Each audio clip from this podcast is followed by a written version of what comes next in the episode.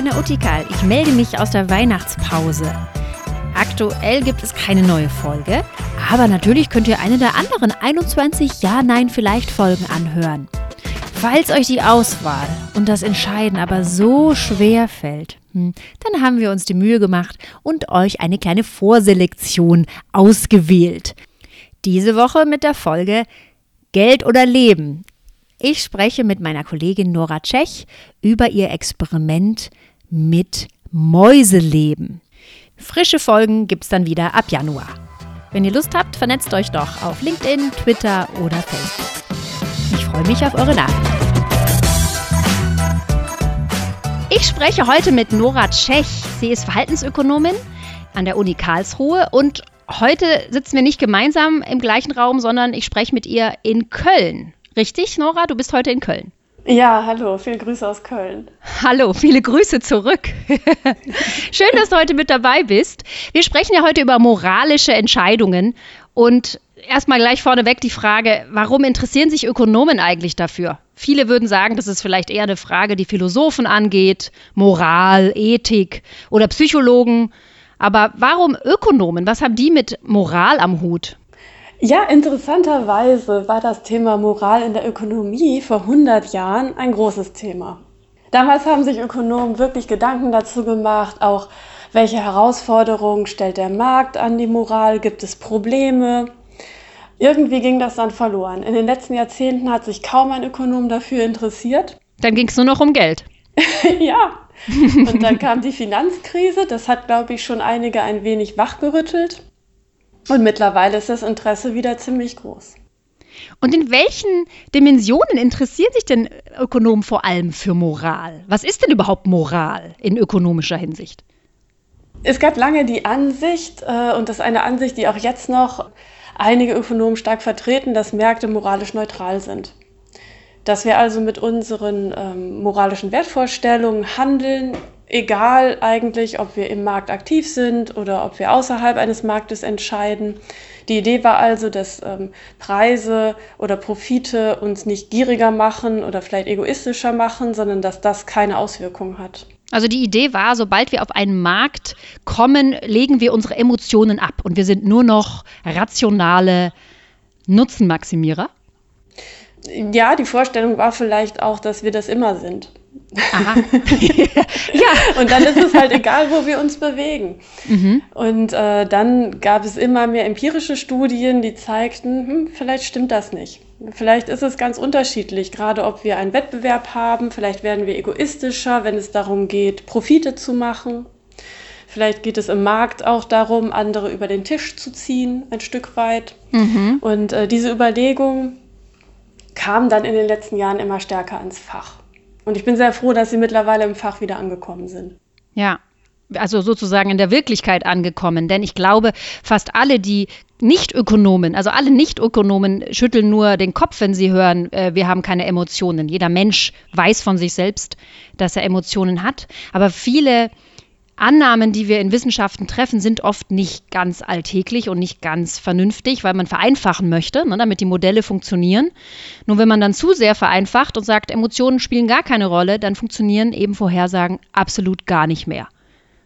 Ja, ich bin ganz bei dir. Und gerade wenn äh, Emotionen ganz unterschiedlich sind, je nachdem, wo man sich gerade auffällt. Vielleicht habe ich einfach andere Emotionen, wenn ich durch ein Kaufhaus gehe und gute Angebote sehe oder in einem Supermarkt einkaufen gehe, als wenn ich zu Hause sitze und ganz grundsätzlich über mein Einkaufsverhalten nachdenke. Moralisch heißt also, moralisch sein heißt also Emotionen zu haben oder geht das noch weiter? Das hängt ein bisschen davon ab, welcher Definition man sich anschließen möchte. Es gibt tatsächlich Forscher, die Moral auch sehr emotionsgetrieben sehen. Ja, zum Beispiel Jonathan Haidt, der würde sagen, die Emotion kommt zuerst und dann äh, konstruieren wir uns mit unserem Verstand noch eine Geschichte dazu, die mhm. das Ganze dann auch rational macht. Das Rationalisieren einer Entscheidung? Mhm. Mhm. Aber es gibt natürlich auch äh, Philosophen wie Kant, die äh, die Moral auch versuchen, sehr rational und regelbasiert äh, zu definieren. Kulturübergreifend ist es gar nicht so leicht, eine gute Definition zu finden, aber so ein Minimalverständnis, das in vielen Kulturen da ist, geht in die Richtung, es ist auf jeden Fall unmoralisch, Schaden zuzufügen, wenn es eigentlich vermeidbar wäre. Du bist ja Verhaltensökonomin, das heißt, für dich geht es um Verhalten und nicht nur um Ökonomie sondern darum, wie Menschen sich tatsächlich verhalten. Und da ist ja natürlich essentiell, dass Menschen auch Emotionen und Gefühle und Moralvorstellungen mitbringen. Kannst du mal ein Beispiel bringen, was so eine typische Fragestellung für dich ist? Was treibt dich um, wenn du dich um Moral der Menschen kümmerst? Also was mich zurzeit stark beschäftigt, ist die äh, Kritik, die in der Gesellschaft auch immer wieder laut wird, dass äh, die Märkte vielleicht zu unmoralisch sind mittlerweile. Manager haben vielleicht sehr hohe Gehälter, es steht in keinem Verhältnis mehr zu dem, was Leute auf den unteren Ebenen in der Hierarchie bekommen. Die Gesellschaften driften weiter auseinander, es gibt sehr reiche, es gibt deutlich ärmere Leute und wir passen vielleicht mit äh, aufeinander nicht mehr so gut auf wie früher. Das treibt mich sehr um und ich möchte verstehen, liegt das an gewissen Strukturen? Was können wir machen? Gibt es verschiedene Persönlichkeiten, die unterschiedlich handeln würden? Wie entscheiden Frauen? Wie entscheiden Männer? Das sind Themen, die mich im Moment sehr stark beschäftigen. Und auch, was macht eigentlich der Markt mit den Entscheidungen der Menschen, richtig? Auf jeden Fall. Wir sehen das immer wieder. Im Markt äh, werden die meisten Menschen sehr gierig, äh, sehr profitorientiert und viele bereuen hinterher ihr Verhalten. Ihr habt ja ein super spannendes Experiment gemacht. Ich spreche über das Mäuse-Experiment, das vor einigen Jahren riesige Wellen geschlagen hat. Kannst du davon mal erzählen? Gern. Also wir wollten äh, die Menschen mit etwas konfrontieren, dass sie vielleicht nicht jeden Tag so entscheiden müssen. Wir wollten sie also ein bisschen moralisch herausfordern. Und die Entscheidung war, möchten sie einer Maus das Leben schenken oder möchten sie Geld für sich selbst verdienen und dafür die Maus töten? Das was Mäuse, heißt töten? Die, die Mäuse mussten, die Menschen mussten die Maus köpfen oder was, was passierte da?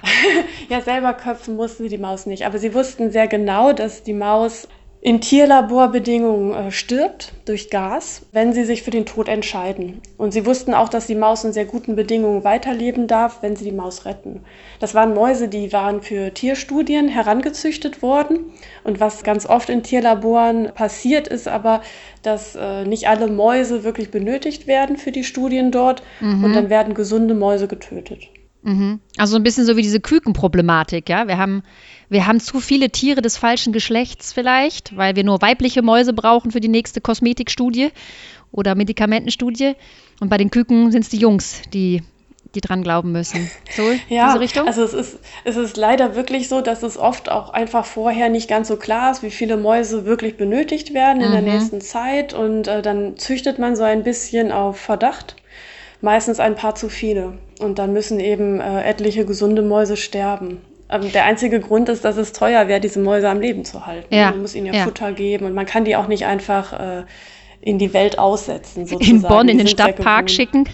genau, ne, das geht nicht. Also das sind die Mäuse auch gar nicht gewohnt und das wäre auch aus Sicherheitsgründen nicht möglich. Aber es sind ja. gesunde Mäuse, denen äh, nichts passiert ist und die noch ähm, zwei Jahre in Erwartung weiterleben könnten. Es sind junge, erwachsene Mäuse. Und die habt ihr den den Versuchsleitern abgenommen und damit selber weiter Versuche gemacht. Kannst du noch mal genau erklären, was haben eure Teilnehmer für eine Entscheidung treffen müssen? Die wussten also, genau, es gibt unsere, diese Maus. Und dann? Unsere Teilnehmer haben überlegt, ob sie ihrer Maus ermöglichen möchten, weiterzuleben. Ja, das war die eine Möglichkeit. Dann wird die Maus aus dem ähm, Tierlabor sozusagen gerettet. Und die Alternative. Und wohin war, gebracht? Wo, wo wird die Maus dann hingebracht, wenn sie gerettet wird? Das haben wir äh, auch vorher in allen Details äh, sichergestellt. Da habe ich mich lang mit beschäftigt. Was sind gute Lebensbedingungen für Mäuse? Mhm. Da habe ich auch selber noch was gelernt. Ich hatte früher Meerschweinchen. Ich hatte auch einen. und ich habe zum Beispiel gedacht, so Tierstreu ist doch vielleicht ganz gut. Aber tatsächlich gibt es auch ähm, so moderneres Material. Hightech-Mausematerial? Ja, das sieht aus wie Cornflakes und das ist ganz bequem. Also das Aha. ist äh, besser wohl als normale Tierstreu. Das ist weich und das staubt gar nicht und das ist für die Tiere noch mal komfortabler sozusagen. Das lieben also, die dann, hm? richtig kuschelig.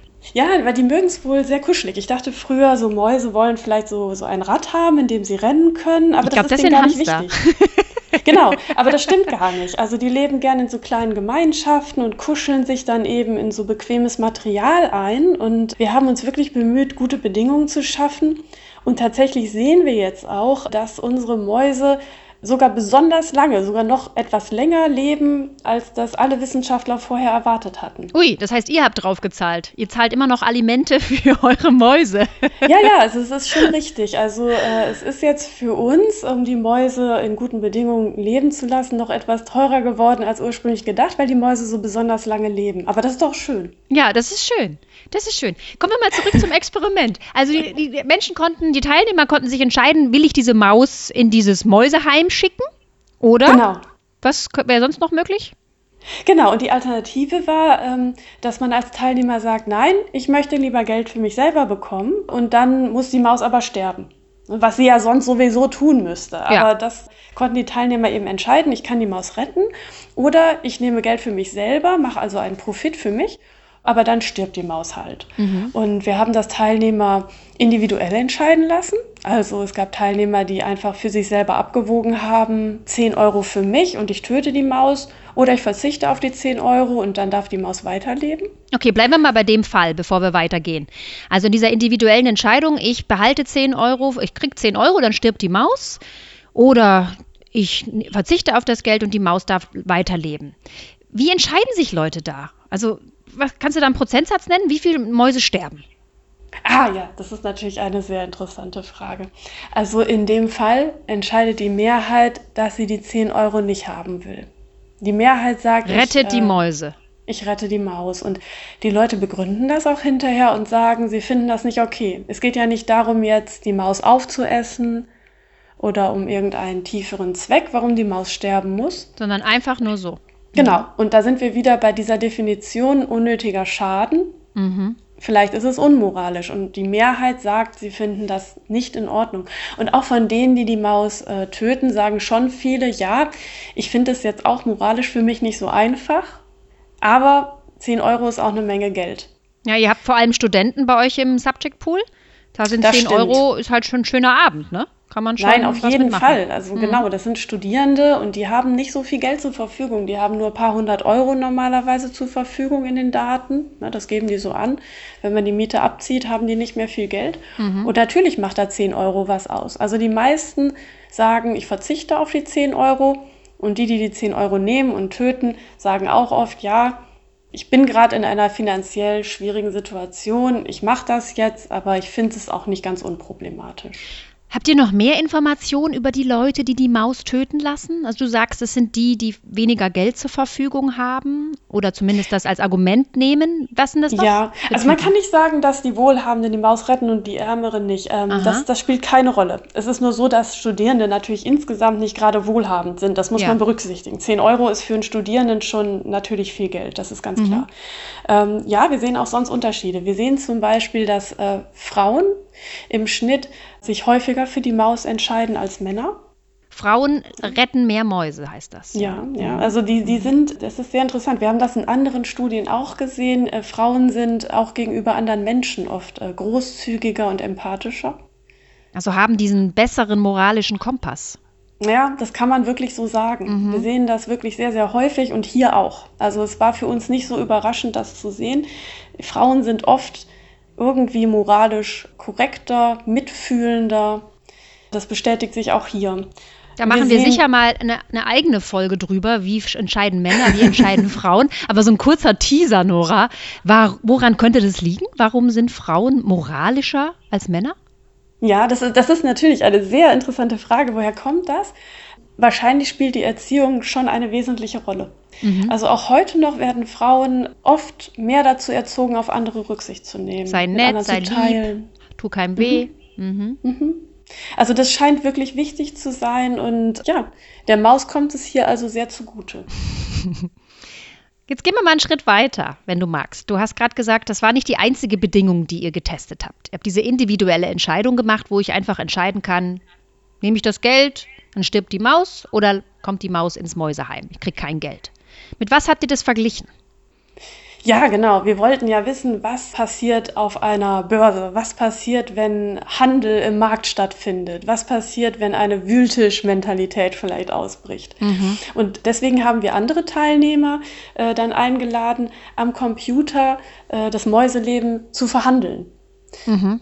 Also was heißt wussten, das, verhandeln? Was Was wird da gemacht? Also die wussten, ähm, sie sind jetzt in der Rolle eines möglichen Verkäufers hm, einer Maus, also ein bisschen wie ein Fleischmarkt. Sie haben die Maus, die Maus lebt, aber sie ein können die Maus auch verkaufen mhm. und töten. Genau, ein, Mäuse, ein Mäusemarkt. Die wissen also, sie müssen einen Käufer finden für ihre Maus.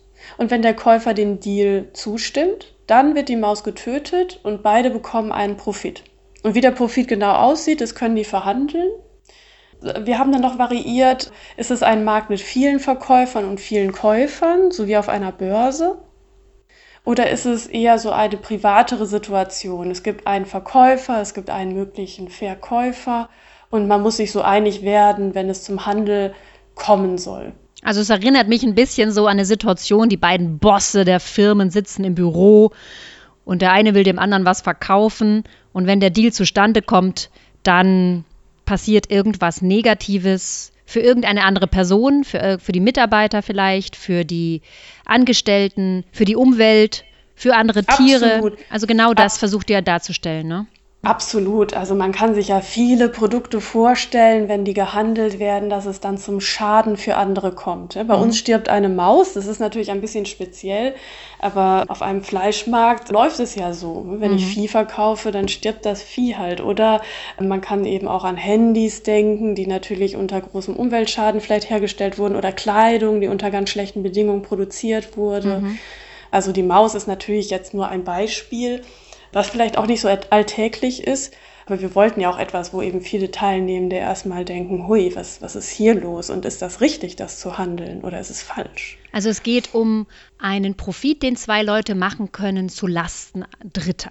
Und diese Lasten, die der Dritte trägt, sind fundamental und ganz offensichtlich. Ja, du, ja, du bringst es äh, genau auf den Punkt. Was passiert denn dann? Also wenn wir vergleichen, du hast gesagt, ungefähr knapp unter 50 Prozent töten die Maus in der individuellen Entscheidung. Was passiert denn jetzt, wenn wir in den Markt eintreten? Ja, wir sehen deutliche Effekte. In den Märkten ist es so, dass drei von vier Leuten bereit sind, die Maus zu verhandeln, oft auch zu ganz geringen Profiten. Also auf den börsenähnlichen Märkten haben wir es so, dass 80 Prozent der Verkäufer ihre Maus dann auch verkaufen. Mhm. Und, Ein äh, extremer äh, Effekt, ja. Mhm. Ja, ja, und mhm. sie sind auch noch bereit, das für viel weniger als 10 Euro zu tun. Also die Preise lagen so im Bereich von 6, 5, am Ende sogar fast nur 4 Euro für diese Maus. Also was passiert da? Was, warum macht der Markt die Leute zu unmoralischeren Menschen? Was habt ihr da, wie erklärt ihr euch das? Wir sehen verschiedene Effekte. Ähm, wir haben die Probanden, auch selber die Teilnehmer gefragt, warum habt ihr euch wie verhalten? Und interessanterweise ist es erstmal so, dass im Markt wird ja viel mehr getötet. Mhm. Es gibt aber auch mehr Reue. Es gibt also etliche Das heißt, die haben sich gemeldet später und sagten, äh, könnt ihr die Maus wiederbeleben? Oder wie stelle stell ich mir das vor? Ja, tatsächlich. Also das gab es. Ah. Es gab Verkäufer, die gesagt haben, ich habe es jetzt noch mal in mir sacken lassen, das war falsch von mir, ich würde es gern rückgängig machen. Genau wie du sagst, ist das natürlich in dem Fall gar nicht möglich. Die Maus ist ja schon tot. Ja. Aber es gab eben viel mehr Reue als bei diesen individuellen Entscheidungen. Es war ein großer Unterschied. Und dann ist es auch noch so, viele sagen halt, ja gut, es war nicht richtig von mir, äh, um diese Maus zu feilschen, für ein paar Euro sie zu töten, aber die anderen haben es ja auch gemacht. Ja. Also es ist wirklich mhm. ein bisschen die Wühltischmentalität, die da plötzlich durchbricht. Mhm. Ähm, andere greifen auch zu. Es gibt Profite, vielleicht sind die Profite auch nicht sehr hoch, aber die anderen machen das. Und plötzlich ist es eben so, dass man mitgezogen wird und ja. vielleicht nicht so genau mehr überlegt, möchte ich das eigentlich? Ja. Man Kann kriegt Informationen darüber, was andere tun und darüber vielleicht auch eine Information, was ist das, was man tun darf und vergisst dabei zu schauen, was man eigentlich selber tun möchte. Absolut. Mhm. Und dieser Effekt der geteilten Schuld, dass man halt sieht, andere machen das Gleiche, es wird schon nicht so schlimm sein, das ist auch etwas, was in vielen anderen Situationen eine Rolle zu spielen scheint. Zum Beispiel beim Militär, äh, es werden oft so Erschießungskommandos eingesetzt, wo viele Leute auf einmal gleichzeitig ihr Gewehr mhm. abdrücken. Und es Sodass nicht klar nicht ist, so wer eigentlich getroffen mhm. hat. Ganz genau, ne? Ja. so geteilte Verantwortung. Ja. Mhm. Super spannende Sache, Nora. Es war total cool, mit dir zu sprechen. Diese dieses Finding, dass Menschen in Märkten unmoralischer werden, ist total faszinierend. Ich hoffe, dass wir bei unserem nächsten Podcast, bei dem du dabei bist, über positivere Sachen sprechen. Vielleicht über etwas, wie man Menschen moralischer machen kann. Das wäre doch mal schön. Vielleicht ist das der gute Ansatz für die nächste Folge, damit niemand so deprimiert ist. Auf der anderen Seite. Sehr gerne, sehr gerne. Es gibt da auch Ansätze. Die Welt ist nicht nur schlecht. Prima. Dann nehmen wir uns das fürs nächste Mal fort, äh, vor, zu sehen, wo ist die Mensch, wo ist die Menschheit denn gut und nicht nur böse. Vielen Dank, Nora. Es war eine Freude, mit dir zu sprechen. Bis nächstes Mal. Danke dir. Und vielen Dank an, auch euch, an euch da draußen. Bis zum nächsten Mal. Macht's gut.